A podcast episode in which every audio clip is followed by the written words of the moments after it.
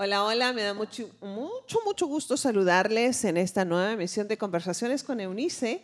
Hoy día que es miércoles 17 de marzo de 2021, a un año, me acaban de recordar ese dato, a un año exactamente de que comenzamos con esto del el encierro por cuestión de pandemia, aunque pensábamos en aquel entonces que iban a ser apenas 40 días y se convirtió ya en un año en el que lamentable o afortunadamente, todo depende de cómo lo miremos, estamos viviendo en medio de una pandemia sin aún ah, tener para cuándo terminar el proceso, pero Ah, pues como si no estuviera pasando como mucho. Aurora, bienvenida a esta conversación en esta hora. Hola, Unice, qué gusto compartir como siempre cada semana, platicar de temas bien interesantes y justamente como bien acabas de decir, a un año de que nos pidieron que nos encerráramos eh, eh, por la pandemia y es impresionante porque ha sido muy largo para algunas cosas, muy corto para otras, pero me da mucho gusto que sigamos compartiendo en este espacio. Sí, sí, oye,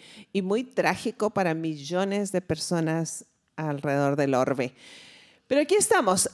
en respuesta, Aurora, amigos, a una petición muy particular de, una, de nuestra, una persona, una mujer de nuestro auditorio, contenta porque nos escucha entre que reímos y conversamos los miércoles, este, contenta con lo que ha estado recibiendo, así como otros recados que han llegado, gracias a Dios, pero con una, una, una petición o una, más bien como una sugerencia puntual de lo que vamos a hablar hoy, en esto de el desgaste inevitable de la relación de pareja cuando al esperar poder concebir hijos biológicos no se concreta. Hay un desgaste integral, lo hablábamos antes de estar al aire, este, una cuestión que tiene que ver con finanzas, una cuestión que tiene que ver con el desgaste físico de uno de los dos o de, ambos y finalmente el desgaste financiero, que todo viene a ser como a provocar una implosión en, la, en la relación de matrimonio. A ver, hablemos de esto. ¿Qué tienes que, decir, Aurora? Fíjate que es un tema que, fuera del aire platicábamos que requiere mucha planeación, planeación en pareja. Cuando nosotros nos, nos decidimos vivir en pareja con otra persona, hacemos muchos planes y en el noviazgo o en el estarnos conociendo, ya, ya ves que ahora este, ya no son novios, son quedantes primero y luego amigos con derechos y esas cosas. Y si bien nos va, pasan a ser novios y luego esposos. Pero y en el mejor de los casos, se enamoran. Sí, sí, suponiendo que el amor llegue, ¿verdad? Pero independientemente de, de los sentimientos y de todo esto, cuando uno decide vivir con otra persona y compartir su vida, es bien, bien interesante entender qué quiere decir compartir mi vida con otra persona. Para empezar, quiere decir que yo tengo que tener una vida propia y la otra persona tendría que tener también una vida propia y entonces a partir de compartir estas existencias que ya de por sí deberían de ser interesantes, ricas, divertidas, entretenidas, con objetivos individuales, con objetivos a alcanzar, con metas, o sea, que tu vida sea padre, o sea, en la juventud, ¿no? Cuando eres adolescente, cuando estás joven, es el momento de vivir la vida eh, que quieres vivir, pero además de hacer los planes para la vida que quieres seguir viviendo el resto de tu existencia. Entonces, si tú lograras tener una vida exitosa para ti, en la que tú te la pasas bien, te sientes contenta contigo mismo, contigo misma, en la que realmente tienes un chorro de cosas que te nutren y que te motivan a continuar, y entonces decides compartir la vida con otra persona, pues es muy probable que busques un compañero que también tenga una vida completa y que también esté dispuesto a compartir su vida tan divertida, tan padre, tan entretenida, tan exitosa contigo. Pero estamos hablando no ah, de medias naranjas, sino como de naranjas completas y además naranjas saludables, ¿verdad? Porque puede ser una naranja completa podrida. Podridona. Puede ser la mitad de una naranja que una funcione y la otra esté podrida. Oye, y luego no te ha pasado que abres el cajón de las frutas en tu refri y ves una naranja bien bonita y dices, ay, qué deliciosa. Y la levantas y, está, podridona por abajo pasadona. totalmente pasada. Ahora, fíjate bien, y la razón por la que me causa esto risa es porque eso es como que suena ideal, ¿sabes cómo? Pero hemos conversado en otras ocasiones aquí que este rango de edades en las que eh, se desarrolla la adolescencia termina ya por los 25, en esta generación al menos. Ahora, fíjate bien. O sea, un adolescente, tal cual el término lo indica, está en crecimiento hace este tipo de decisiones, no solamente de vivir en pareja cuando él, él o estoy hablando del individuo, hombre o mujer, está en crecimiento, no tiene nada definido, eh, excepto buenas frases y buen romance, en el mejor de los casos, o buena, por lo menos una buena playlist que ofrecer. Oye, y un buen Instagram, porque ya ves que ahora, si no tienes Instagram, no, no, no, existes, simplemente no existes. y entonces, fíjate bien, llegan y además de iniciar el reto elevadísimo de una relación cercana en matrimonio, en este caso, este, pero suman a eso un sueño propio de, dos personas enamoradas, y debo decir de enamoradas lo suficiente como para querer engendrar hijos. Porque en nuestra cultura eso sigue siendo como muy, muy, muy real aún, ah, cuando ya, por ejemplo, en países, muchos ah, países europeos, es que no es en todos, esto ya no es parte de la relación común de enamoramiento, el procrear hijos. De hecho, ya las generaciones europeas ah, presentes están teniendo hijos arriba de los 35 años cuando llegan a decidir tenerlos después de acabar todas las, licenciaturas, maestrías y doctorados habidos y por haber. Entonces se complica mucho porque no tienen su vida en este ideal que tú estás platicando, pero además le suman este deseo ah, de, de, tener, concebir y, y dar a luz hijos. Entonces, no estamos listos ni para un, asunto ni para el ah, otro. Y entonces nos vamos a encontrar con que, a ver, ponle tú, que así como estás, planteándolo, eh, ya tienen esto definido, la vida es buena, la naranja no está podrida, pues está como entera y así. ¿Qué pasa cuando descubrimos entonces que uno de los dos o ambos no tiene la capacidad para procrear? Entonces inicia una búsqueda de eh, poder concebir un hijo. A ver, Aurora, háblanos de toda esta situación desde el punto de vista de tu especialidad. Bueno, creo que es muy importante entender que este descubrimiento de, de la incapacidad de, no poder, de, procrear va a llegar paulatinamente. No es algo de lo que tú te des cuenta de inmediato, a menos que hayas tenido una revisión médica eh, exhaustiva y, muy temprana, muy temprana en la vida, ¿no? Porque sí hay adolescentes que por alguna circunstancia tienen que pasar por alguna revisión ginecológica y pueden saberlo desde una edad muy temprana. Pero son las excepciones, ¿cierto? sí, sí, sí, o por algún accidente o por alguna circunstancia de la vida que, en la cual tú tuviste que, que renunciar a esta posibilidad o te tuviste que enterar que traías algún, algún problema congénito. Entonces, eh, normalmente o, lo más frecuente es que no nos demos cuenta de esta incapacidad hasta que sucede que deseamos tener hijos y que vivimos en pareja o, que decidimos por alguna razón tener un hijo ya sea con o sin pareja y empezamos a, En la búsqueda. en la búsqueda. Entonces, hay dos tipos de, de circunstancias que son muy interesantes definir. La primera es la esterilidad y la segunda es la infertilidad y hay que entender la diferencia entre las dos. Okay. Podemos hablar de esterilidad cuando después de un año de mantener relaciones sexuales de forma regular y sin utilizar ningún tipo, ninguno, no es algo esporádico, sino es ningún tipo durante un año de métodos Totalmente intencional. Sí, no se consigue un embarazo. Entonces, se, se, dice, de acuerdo a la ciencia, que hay dos tipos de esterilidad, la esterilidad primaria y la esterilidad secundaria. La primaria es eh, aquella en las que las parejas nunca durante un año sin utilizar ningún método anticonceptivo nunca logran tener un embarazo. Esto no incluye parejas que tienen abortos, porque si hay un aborto quiere decir que, ya hubo un embarazo. Y la esterilidad secundaria se refiere a aquellas parejas que alguna vez han quedado embarazadas, ya sea con un, aborto o con un nacido vivo. Entonces, la esterilidad secundaria sí tiene que ver con abortos, como decías anteriormente, y se relaciona con los diferentes tipos de infertilidad ya que la infertilidad se asume como una incapacidad tras haber quedado embarazada. Entonces, para que una persona pueda, pueda decirse infértil, tiene que haber tenido algún embarazo en donde a lo mejor en alguna ocasión pudo haber tenido algún aborto. Claro. Entonces, la, infertilidad. La, infertilidad primaria es aquella en la que las mujeres nunca han conseguido finalizar un embarazo con un bebé eh, que sobreviva. Y la infertilidad secundaria se atribuye a aquellas mujeres que después de un embarazo y un parto normal no consiguen llevar a término un nuevo embarazo. Entonces, fíjate cómo la infertilidad tiene que ver con mujeres que sí han logrado embarazarse, ya sea que no hayan llegado a término con su primer bebé o que hayan tenido otros bebés y luego no puedan nuevamente concebir. Entonces, es muy interesante saber que muchísimas mujeres tienen este tipo de problemas, tanto de esterilidad es muy común. como de infertilidad. En el 30%, del, del 30 al 40% de los casos de, de, infertilidad son atribuibles al hombre. Wow. No solamente la mujer es la que puede tener esterilidad o infertilidad.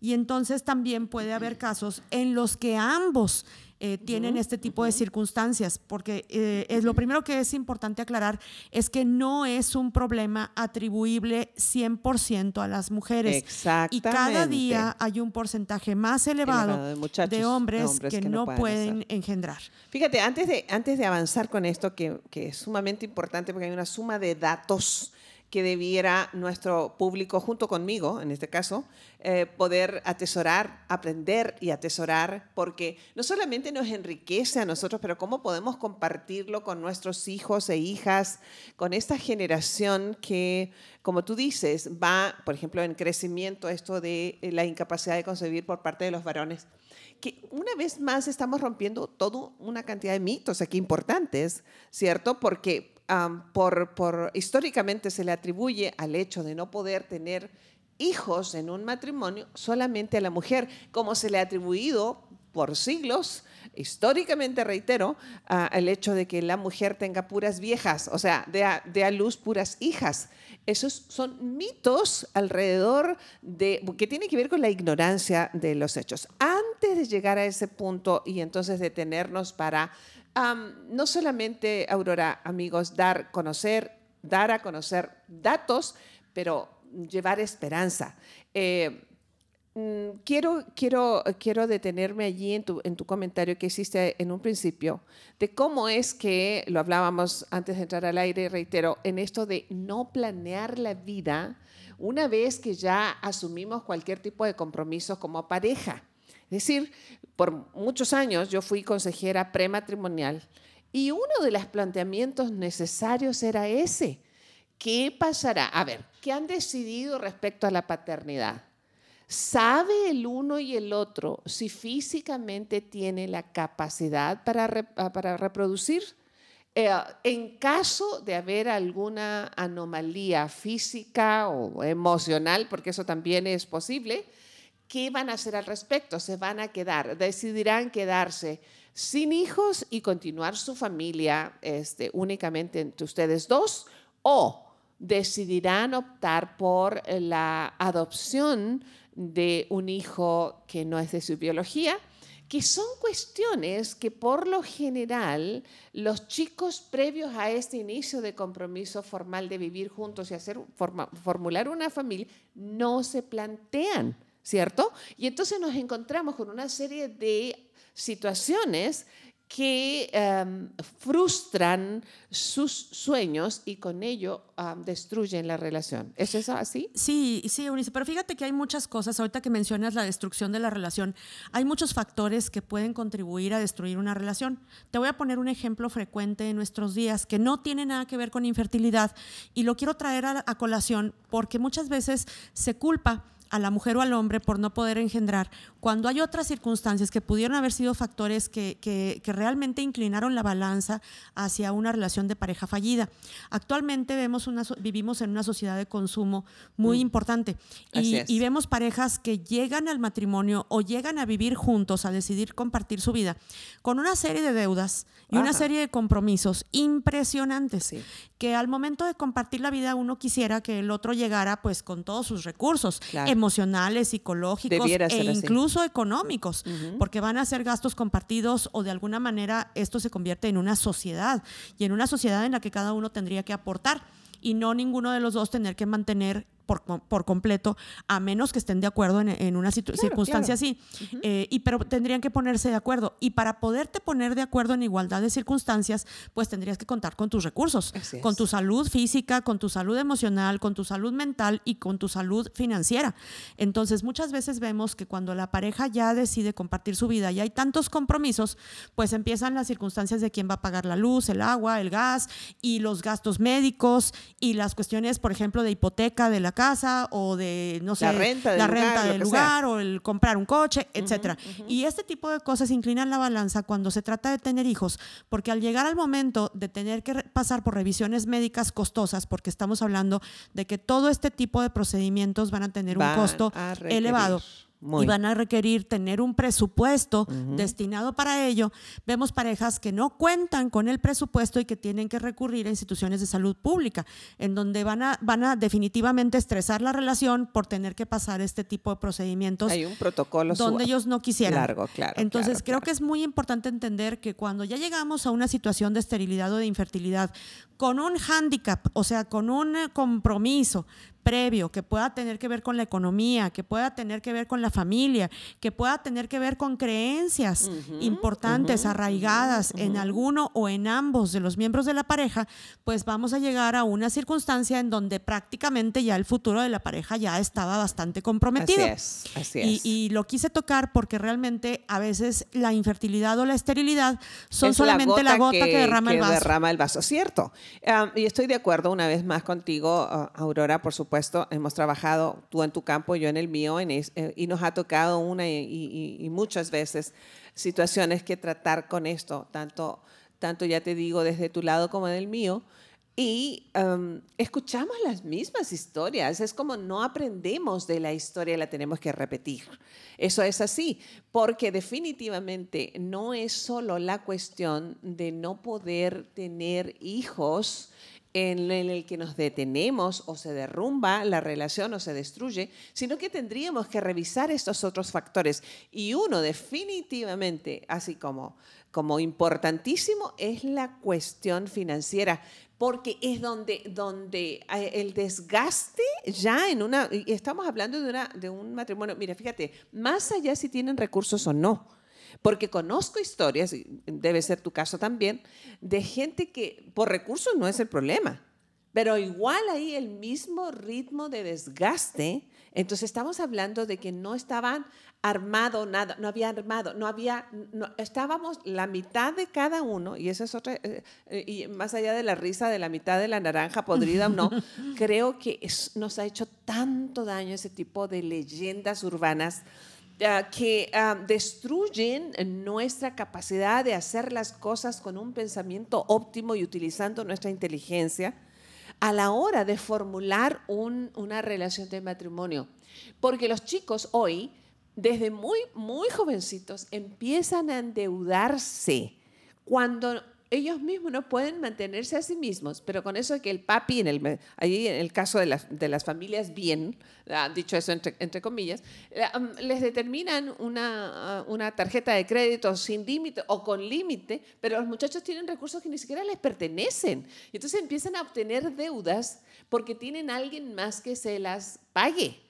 Y del otro lado de la sociedad, de quienes no tienen recursos, ni siquiera una tarjeta de mentira, ni siquiera esa de, del, del, banco más sencillo que podamos aludir en este momento que no quiero, este, pero eh, igual empiezan a adquirir, adquirir um, deudas tan sencillas como maquillaje para una, para una adolescente o un par de, um, de, zapatos deportivos para un, para un adolescente varón, que son las cosas que podrían llamarle más la atención, pero no pueden, eh, no tienen una economía financiera para sustentar esa deuda. Se va adquiriendo no solamente la deuda, sino un muy mal hábito.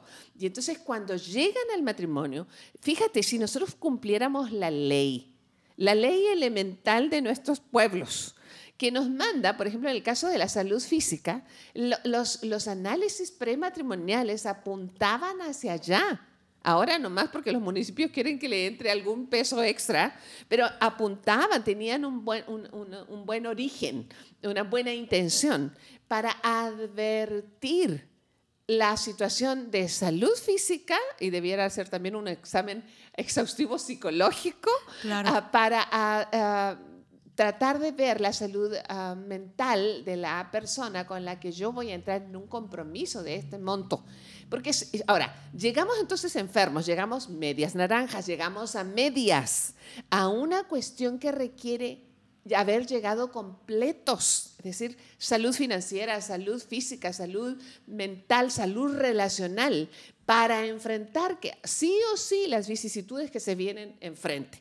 Pero oye, llegamos, deja tú la mitad, yo creo que un cuarto este, con, una vida llena de deudas, em, como tú decías, financieras, de deudas relacionales, cuestiones que no hemos terminado, ciclos que no hemos terminado de cerrar con nuestras propias familias, huyendo de ellos, viviendo de manera licenciosa, qué sé yo, e intentamos juntarnos y aún en el mejor de los casos en que los chicos lo hayan por lo menos planeado, se van a encontrar más que seguro con situaciones como esta. Sí, y creo que también es muy importante tener en cuenta que muchas veces se entiende como el tener un hijo como un área de la vida en la que a lo mejor yo tengo todas las demás fracasadas o las tengo todas comprometidas. Y podría ser. Pero en esta puedo ser la exitosa. Entonces, a lo mejor no soy la mejor mamá o la mejor, más bien no soy la mejor esposa o no soy la mejor trabajadora o no soy la mujer que tiene unas ideas súper creativas o no he logrado hacer nada con mi vida que me dé sentido.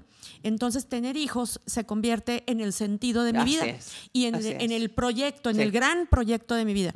Pero también para mi marido, para mi pareja, tener hijos se convierte en el gran proyecto de su vida y en el proyecto compartido que le da sentido al matrimonio o a la pareja.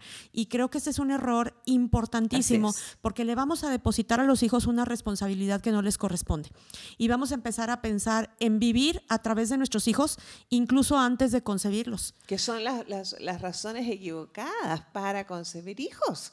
Es como una, bueno, tú y yo sabemos que a través de la historia, Em, se buscaba tener hijos para poder tener ayuda en el desarrollo del, trabajo, del oficio del papá, por ejemplo. Y por eso se, fue desarrollando esta, este que se convirtió luego en un mito, en una búsqueda terrible de que fueran solamente varones. No tanto porque fueron machos siempre, sino porque tenían más fuerza física para ayudar en el campo y las mujeres para atender la casa, qué sé yo hemos, lamentablemente, fíjate que has dado con un, con un punto en la conversa que es como de inflexión, porque nosotros tendríamos que preguntarnos entonces, ¿por qué queremos tener un hijo? ¿Cuál es el propósito real? ¿Cuál es la intención de nuestro corazón a la hora de formularnos eh, la pregunta, oye, vamos a tener hijos? Entonces lo siguiente es, ¿por qué razón los tendríamos que engendrar y anhelar que lleguen a nuestra vida. ah, hemos hecho todo como al revés. Y entonces, no sé, por, eso es que se vuelve tan, pero tan doloroso y complejo cuando las cosas, una vez más, no resultan como lo hemos planeado y nos frustramos. Así es, y creo que también hay una parte muy interesante que a mí me ha tocado a mí ver a niñas muy pequeñitas, adolescentes, que ya sueñan con ser mamás, pero traen así como que la vocación, ¿no? De, de, decir, yo necesito tener un bebé en mis brazos para sentirme completa. Y es muy válido, es muy válido tener esas ganas de tener un hijo. Pero entonces, si tú tienes esa vocación, tienes que prepararte para ello. Claro. Y prepararte para ello incluye todos los aspectos que acabamos de mencionar, entre los cuales destaca tu capacidad física. Entonces, dentro de esta capacidad física, fíjate qué interesantes todos los factores que contribuyen a que una mujer no pueda tener, no pueda concebir, porque son diferentes las causas que impiden la fertilidad en la mujer que en el hombre. Algunas son eh, ah, comunes, pero vamos a ver que, por ejemplo, defectos congénitos, pues evidentemente van a impedir la reproducción. Haber tenido cáncer o tener cáncer o tener tumores trastornos de coagulación de la sangre, diabetes, consumo excesivo de alcohol. y, esto, cualquier pues, tipo de drogas. Y cualquier tipo de droga.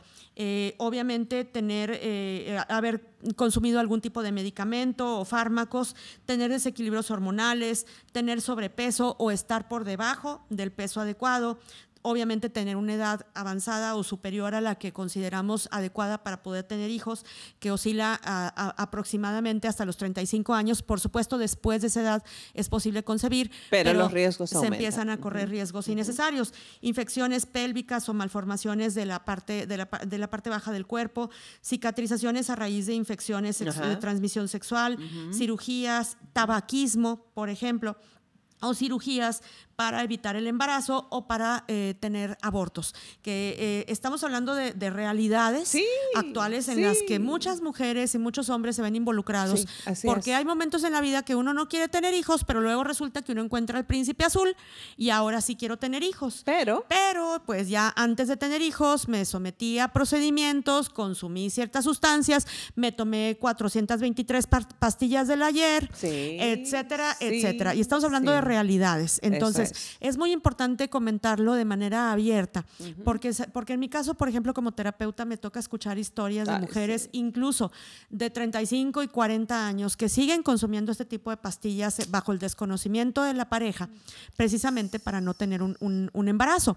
Y entonces, cuando el, marido o la pareja eh, dice, bueno, pues creo que ya es momento de tener un hijo y quieren concebir, pues hay con, muchísimos problemas y hay situaciones en las que el visitar a un ginecólogo en pareja y tener que poner sobre la mesa todas estas circunstancias se convierte en una crisis tremenda. Por sí, porque nunca lo hablaron, no estaban enterados. o todo aquello que ni uno ni el otro dijo y que, ay, es que no te había dicho. Y fíjate, nomás has hablado de aquellas, de, aquellas cuestiones que puede, pueden hacer posible ah, que la mujer tenga problemas para concebir ¿Pero qué me dices del hombre? En el caso del hombre, pues por supuesto también hay eh, causas muy interesantes como los defectos congénitos, tener tratamientos para el cáncer o, tratamientos como quimioterapia y radiación, haber estado expuesto a mucho calor por periodos muy prolongados, mm. consumo excesivo de alcohol, de marihuana, de cocaína, desequilibrios hormonales, impotencia, y la impotencia puede ser ocasionada por muchas causas, incluso a los veintitantos, o sea, a edades muy tempranas haber tenido infecciones de transmisión sexual, medicamentos eh, particulares eh, dependiendo de las circunstancias del varón, obesidad, edad avanzada, eyaculación retrógrada o eyaculación hacia, hacia adentro, cicatrizaciones eh, mal realizadas, tabaquismo, toxinas, haber estado expuesto a toxinas en el medio ambiente, haber tenido una vasectomía o una falla en la reversión de la vasectomía, o un historial de infección de testículos por, enfermedades como las paperas. Pero nomás imagínate, amiga mía, auditorio, que eso les daría a los novios con proyección a vivir juntos, a tener un matrimonio, lo que sea, y a formularse una familia numerosa, que sean más de dos, pues, porque siempre será una familia. Un matrimonio siempre será una familia, con hijos o sin hijos, pero que ellos anhelen tener una familia con hijos que esos serían temas suficientes como para que les entretenga por buen tiempo. Es decir, ponerlos en la mesa y de verdad abrir su corazón y poder plantearse los, los pros, las, los contras de su situación presente y cómo esto afectaría a su futuro. Pero no lo hablan, no lo hablamos, no, no es una cultura en que nosotros hayamos dicho a nuestros hijos, hay que conversarlo, hay que llegar a acuerdos, estos son los posibles riesgos. Ok, Aurora, ahora quitando toda esa cosa, llegaron completos, se amaban mucho, estaban con sueños compartidos, tenían una buena situación financiera, una buena, como decimos, vienen de buena familia. pero se encuentran con una situación de incapacidad para procrear. Bueno, cuando llegamos a estas situaciones de incapacidad para procrear, sabemos que va a haber consecuencias y va a haber consecuencias en muchos niveles, no solamente en el nivel físico, sino que va a haber consecuencias sociales, obviamente, psicológicas, emocionales, sí, una presión, eh, presión realmente horrorosa y va a haber consecuencias muy íntimas, muy personales, como por ejemplo el miedo, y la culpa, que ya con eso tienes más que suficiente. sí. o sea, tener miedo todo el tiempo y, estar viendo cada mes si quedaste una que está embarazada, de día y de noche estar pensando en eso, empezar a, tener como una paranoia para, para, para, poder estar con tu pareja. Se vuelve una obsesión. Una obsesión terrible, un estrés marital, depresión, impotencia. Wow.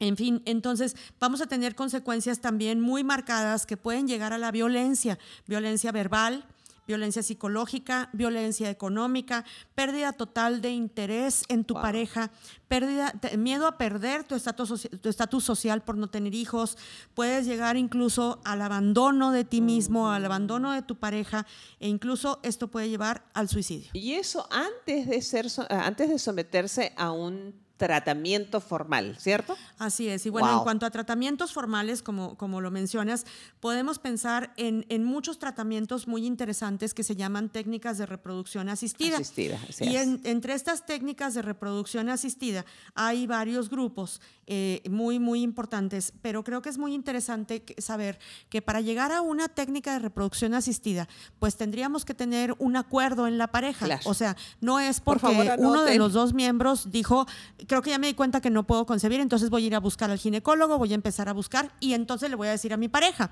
sino que todo este proceso tendría que caminarse de, eh, común acuerdo. De común acuerdo porque va a ser un proceso largo, un proceso en el cual bajo ninguna circunstancia podemos pensar que hay garantías. Bien, eso es un dato, todo un dato. Y es bien interesante porque a veces nos hacen creer que bajo un tratamiento de reproducción asistida muy pronto va a haber un embarazo mm. y además el embarazo va a llegar a término y todos vivieron felices para siempre. Cuando esto se convierte en un camino que puede convertirse en un camino muy largo, con muchos obstáculos, con muchas vueltas, muy costoso económicamente, pero además del costo económico puede ser un camino emocional y psicológicamente terriblemente desgastante. Eh, en psicoterapia sabemos que para transitar estos caminos no basta con la pareja. Mm. Necesitamos una red de apoyo y la red de apoyo eh, mejor constituida tendría que constar del apoyo de la familia, de los padres de ambos, no solamente de la mamá de ella o de la mamá de él, sino de ambos. Y un acuerdo como de prudencia, de discreción, de apoyo incondicional a la pareja en donde tengamos en cuenta que tener un hijo o concebir un bebé es un objetivo muy importante en la vida, es un objetivo que le da sentido de una manera maravillosa a la vida de cualquier persona, pero no tendría nunca que ser el objetivo de la vida de nadie. Fíjate bien, yo quisiera, a ver amigos que nos están escuchando, pudiéramos de verdad prestar toda nuestra atención. Esto usted lo puede escuchar las veces que quiera en la plataforma digital que esté escuchándolo. Le recomiendo escucharlo varias veces hasta que las ideas le queden claras. ¿Por qué? Porque aquí estás llegando a un punto, Aurora, en, tu conversa, en tu información, que se da en cuestiones tan sencillas, ah, a ver, triviales incluso, en las que las familias no prestan su apoyo básico. Me he encontrado con casos, por ejemplo, de discusiones terribles porque los chicos nunca se pusieron de acuerdo dónde iban a pasar una fiesta de Navidad o Año Nuevo. Entonces, la demanda de las familias es que este, nosotros lo, festejamos así y tendrían que estar a la hora fulana y esas son las expectativas creadas para el chico o para la mujer y ambas familias están presionando. Si eso es en algo trivial y se puede convertir en un gran problema, apenas podemos imaginar lo que se está convirtiendo en algo tan importante. Fíjate, lo valioso que sería que nosotros como padres de hijos en edad de, tener este tipo de compromisos formales, pudiéramos liberarlos. Por ejemplo, oigan, ustedes que están iniciando su matrimonio, en lo trivial, ¿Saben qué? Gracias a Dios por las fiestas que convivimos durante todos estos años juntos, ahora les dejamos en libertad de elegir si vienen, festejan con nosotros, si están presentes o no. Si sabes de esta cantidad de chicos que en los inviernos, en lugares de, invierno crudo, van la mitad de la noche del 24 de diciembre con una familia, salen arropando a un bebé recién nacido para irse a cumplir el compromiso con la familia fulana, con la otra parte de la familia, ¿Cuántos ah, eh, no estuvieron con nosotros en Navidad? Tendrían que estar con nosotros en Año Nuevo. Estoy hablando de las cuestiones triviales. O sea, que no son cosas ni siquiera de la más mínima importancia, literal. O sea, podríamos sobrevivir sin eso.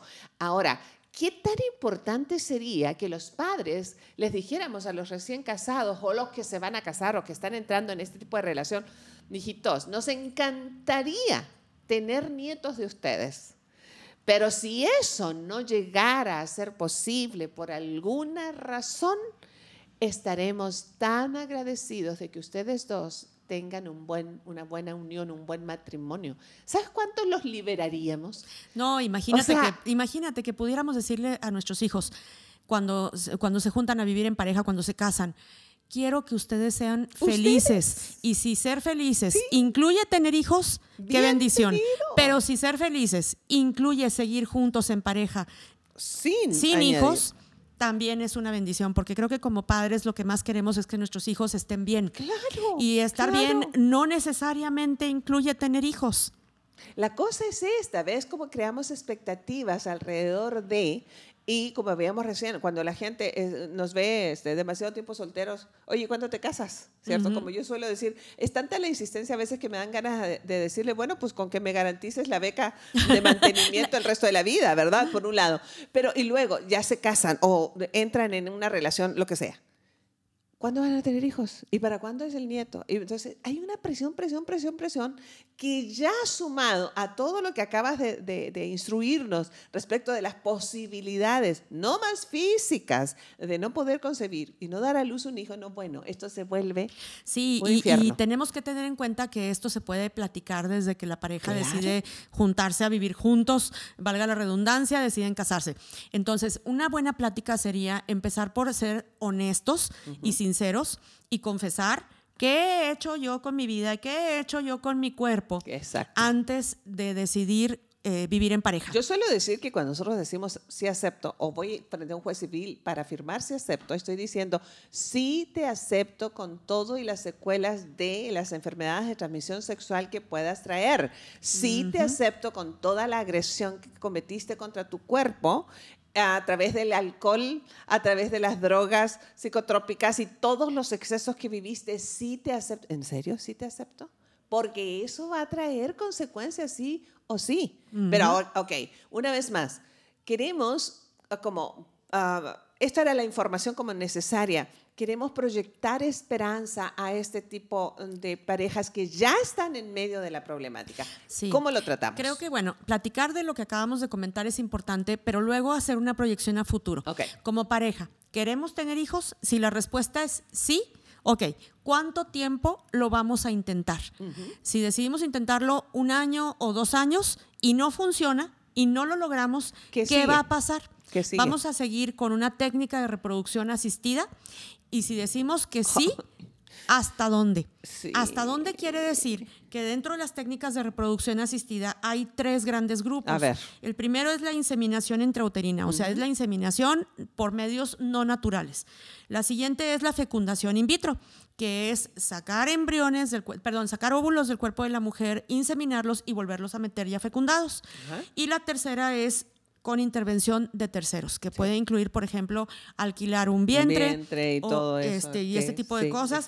Y entonces, si decidimos eh, pasar por una técnica de reproducción asistida, ¿hasta dónde y cuántas veces o cuánto dinero le pensamos invertir y por cuánto tiempo, porque ya no estamos hablando solamente cuánto tiempo lo vamos a intentar, sino cuántas veces vamos a pasar por un mm. procedimiento y cuánto dinero nos vamos a gastar. Si después de pasar por estas técnicas de reproducción asistida no, no, resulta, ¿qué vamos a hacer? Y, la y lo que seguiría sería, ¿estaríamos dispuestos a adoptar un bebé? Si la respuesta es sí, bueno, pues vamos a intentarlo. iniciar otro proceso, esta es otra historia, o definitivamente renunciar a la posibilidad de tener un hijo. Pero fíjate cómo de la mano de todo esto que estamos hablando, tendría que ir como una línea paralela el quién soy yo como persona, de dónde voy a obtener la fortaleza y la alegría emoción, eh, la fortaleza física, la fortaleza emocional, psicológica, de todo tipo, para que mi existencia no se consuma en todo este en proceso. La búsqueda de algo que probablemente nunca llegue. Exactamente. Porque si nunca llega tal cual, por lo menos en esta vida, tal cual, este, entonces jamás podré experimentar los momentos de felicidad de los que hablábamos la semana pasada, ¿cierto? de, esto, de estos momentos tan ricos del vivir aquí y ahora solo porque estoy vivo. Fíjate, alguien me hacía llegar la semana pasada un mensaje diciendo que eh, lamentablemente estaba su economía financiera tambaleante y estaban esperando la respuesta literalmente divina sobre un asunto que podría arreglarles esa situación entonces, estaba tan ofuscada esta persona por las circunstancias que estaba viviendo que le hice recapacitar, oye, pero estás viva. Tienes, ¿Puedes respirar profundo? En, esta, en este momento es una de las preguntas más importantes que podemos hacerle a otra persona para felicitarlo si puede respirar profundo.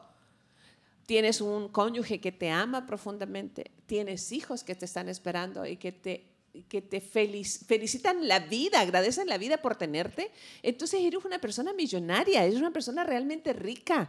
¿Por qué te detienes a preocuparte y en este caso a perder el sentido de la vida solo porque no se da en un área cuando estás perdiendo la oportunidad de disfrutar lo que sí tienes? Entonces, tenemos seguramente entre nuestro auditorio más de un caso, Aurora, de personas que están perdiéndose la oportunidad de disfrutarse mutuamente porque están en busca de la felicidad en algo que no está resultando y no han, mira, lo que tú acabas de decir, ojalá lo memoricen y lo lleven a cabo, estos pasos, hacer, ah, como dijo Cristo, ¿quién construye una torre si antes no hace cálculos para saber si con el dinero que tiene va a poder terminarla? Y dice, añade además, porque si no la termina, será la burla de sus enemigos. Y luego, ¿quién va a la guerra? Con 10 mil soldados, cuando sabe que su enemigo viene con 20 mil, si antes no va y hace las paces, y llega a un, acuerdo de paz para no hacer el ridículo. Es decir, la fe y eh, los, los, planes no están, eh, no están peleados. Nosotros maravillosa y divinamente podemos plantearnos las cosas y evitarnos. Hay dolores, amigos míos, que no vamos a poder evitar. No, así, pero hay un sinfín de dolores que de verdad podríamos brincarnos porque no son imprescindibles. Y creo que es muy importante entender que entre más rica sea nuestra vida, mucho más vamos a poder evitar el estrés asociado a la infertilidad. ¿Y por qué es importante evitar el estrés ante la infertilidad? Pues nada más y nada menos porque resulta que se han encontrado en investigaciones científicas que este estrés puede afectar mucho a la fertilidad, ya que la ansiedad emocional repercute en la mm. función del hipotálamo. Y el hipotálamo es una glándula que interviene en la regulación de los ciclos menstruales. Por otra parte, el estrés puede causar irregularidades menstruales, amenorrea o suspensión total de la menstruación y también puede causar, por supuesto, disfunción en, la, menstruación, es decir, menstruaciones irregulares. Todas estas investigaciones eh, han sido realizadas en diferentes partes del mundo, pero tengo aquí en, en la mano una investigación realizada por la Universidad de Western Australia que comprueba que el estrés asociado a la infertilidad también puede interferir en el transporte de los óvulos a través de las trompas de falopio. O sea, empeora la situación en la que ya está. Sí, entonces por eso eh, creo que queda súper claro que tendríamos que hacer de nuestra vida una vida súper rica, interesante, productiva, entretenida, alegre, independientemente de nuestra pareja. Por supuesto, tener actividades con la pareja y disfrutar la vida de pareja es fundamental, pero compartir la vida es como decíamos al inicio, ¿no? Como yo me quiero convertir en una naranja entera, saludable, bien bonita, con un color brillante, vivo, que por sí misma atraiga la vida de los demás y, no necesariamente se complemente. Pues yo de todas maneras soy feliz, o sea, sigo siendo completo, pero tenemos, hemos vivido en una sociedad, inmersos en una cultura de medias naranjas, de medias tintas, de medias promesas, de media información en el mejor de los casos. O sea, inmersas en la ignorancia de todo este tipo de cosas que luego nos afectan tan tristemente que nos evitan en tiempos de pandemia, ojalá pudiéramos hacer conciencia de esto, nos evitan disfrutar el aquí y el ahora, Aurora, porque hemos perdido lamentablemente el tiempo. Cierra esta parte, estamos terminando nuestro, nuestro espacio hoy. Ah, tienes espacio suficiente, tiempo suficiente para las reflexiones últimas. ¿Cómo resumirías esto? Si hay una persona en el auditorio que está sufriendo en este momento, muchas de lo que, o varias o muchas de las cosas que tú mencionaste por ignorar, ah, no haber hecho planes, ah, por problemas financieros, por problemas relacionales, por problemas familiares, lo que sea. ¿Cómo lo resumirías? Creo que es muy importante entender que cuando ya estamos en una situación como esta, ya llegó a nuestra vida el estrés ante la infertilidad requerimos apoyo. No, no, no quisiera invitar a nadie a pasar por esto solo, porque se puede convertir realmente en transitar como en un desierto eh, bajo el rayo del sol. Y mm. los que vivimos aquí en Torreón sabemos lo que puede ser un desierto bajo el rayo del sol. Pero todavía imagínate un desierto eh, alejado de Torreón, como rumbo a Cuatro Ciénegas, a 50, 55 grados centígrados sin agua y en solitario. Debe ser horrible. Entonces, muchas veces eh, invitamos a las personas a asistir a terapia y realizarse exámenes psicológicos para saber qué tanto estrés están tolerando. Hay un inventario para problemas asociados con la infertilidad que mide cinco escalas diferentes de consecuencias de la infertilidad en cuanto a estrés y mide aspectos sociales, aspectos sexuales, aspectos de relación con la pareja, de rechazo a la vida sin hijos y también las causas por las cuales hay una necesidad de tener hijos. Entonces, si te fijas, es un proceso el que vamos a atravesar, en el que vamos a revisar muchas áreas de tu vida que están convergiendo ante esta impotencia. Y que no son precisamente temas de conversación comunes. Exactamente, y que además nos van a llevar con toda seguridad a causas mucho más profundas mm. que la aparente infertilidad. Entonces, la infertilidad a veces no es solamente una incapacidad física, puede haber causas psicológicas asociadas mucho, muy importantes mm. ante este rechazo o esta imposibilidad de tener hijos. Y esto nos va a llevar entonces a preguntarnos, qué tan importante es para ti tu propia existencia,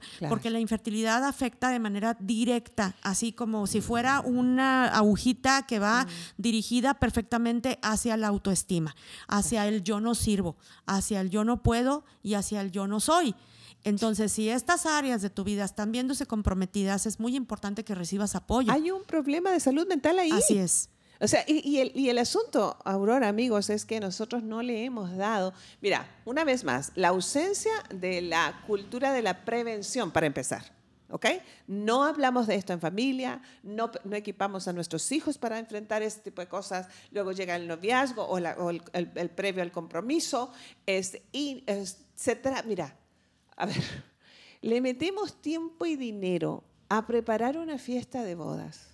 Qué bueno, más en esta cultura nuestra mexicana que a mí no me termina por asombrar de todo lo que se puede hacer y cada vez es más extravagante.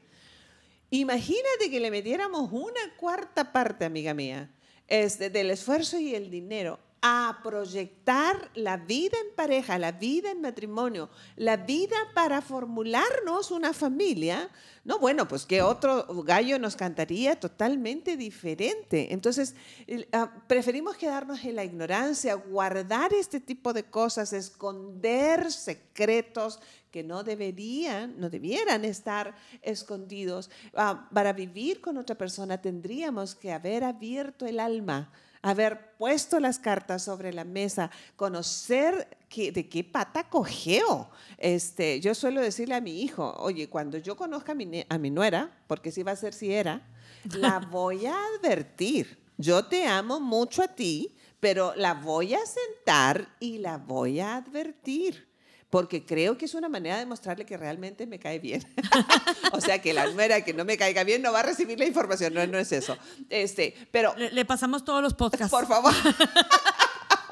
Entonces, fíjate bien, cómo una muestra de amor mutuo ah, de padres hacia los hijos es poder abrir este tipo de temas. Si usted no hallaba qué conversar, ahora tiene muchísimo tema de aquí a fin de año para tratar con sus adolescentes, con sus adolescentes mayores. Al término de la universidad deberían no solamente haber recibido un título académico, pero debieron haber recibido la instrucción para la vida a la que se van a enfrentar. Terminamos. Sí, creo que es muy importante ser honesto consigo mismo. Cada persona tiene, tiene que ser capaz de, de mirarse al espejo, como decíamos la semana pasada, y de de reconocer lo que ha hecho con su vida, porque a veces se nos olvida.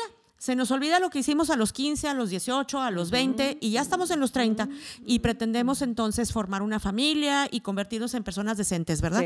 Cuando se nos olvidan todas las andanzas por las que vivimos en la juventud. Entonces, esto es bien interesante porque la honestidad empieza por uno mismo, no, empieza necesariamente con la pareja. La pareja y la pareja que, que, yo puedo conseguir va, es directamente proporcional a mi autoestima. Así es. Entonces, es bien interesante que si yo soy honesta conmigo misma, y sé quién soy, voy a poder tener una pareja que también sepa quién es Y creo que esto es fundamental para poder tener una relación de pareja feliz. Excelente. ¿Sabes qué? Tu comentario me llevó a pensar de que ando por la vida como quiero, haciendo lo que quiero, reventándome como se me antoja y luego me pongo un traje blanco. manchadón, manchadón. o sea, imagínate que, ah, en resumidas cuentas, vivamos y formemos una familia de hijos capaces de vivir amándose tanto a sí mismos que cuiden de su corazón, cuiden de su cuerpo, cuiden de su alma. Y esa calidad de lo que son ellos les llevará a buscar a otra persona en iguales condiciones. Una persona con mente miserable buscará a otro miserable y se encontrarán en un pozo. Pero una persona con salud mental, y no tenemos que haber nacido así o haber tenido el hogar ideal, podemos recuperarla, podemos buscar ayuda, como decía Aurora, por favor háganos caso. Y si están en un momento álgido, busque ayuda. Nosotros estamos precisamente para eso. Comuníquese con nosotros. Tenemos la Asociación Civil disponible para usted. Está Aurora y su maravilloso trabajo háganoslo saber de tal manera que no camine este, este, este sendero tan difícil y retador solo. Y lo más importante, nunca olvide que Dios tiene planes de bien y no de mal para tu vida. Y que siempre, siempre que hay vida, tendremos esperanza. Así que un abrazo cariñoso para todos ustedes. Disfruten su presente. Es exactamente lo que tenemos en este instante. Dios con nosotros. Nos escuchamos mañana en otra emisión de esta semana en los podcasts de Raíces. Chao, chao.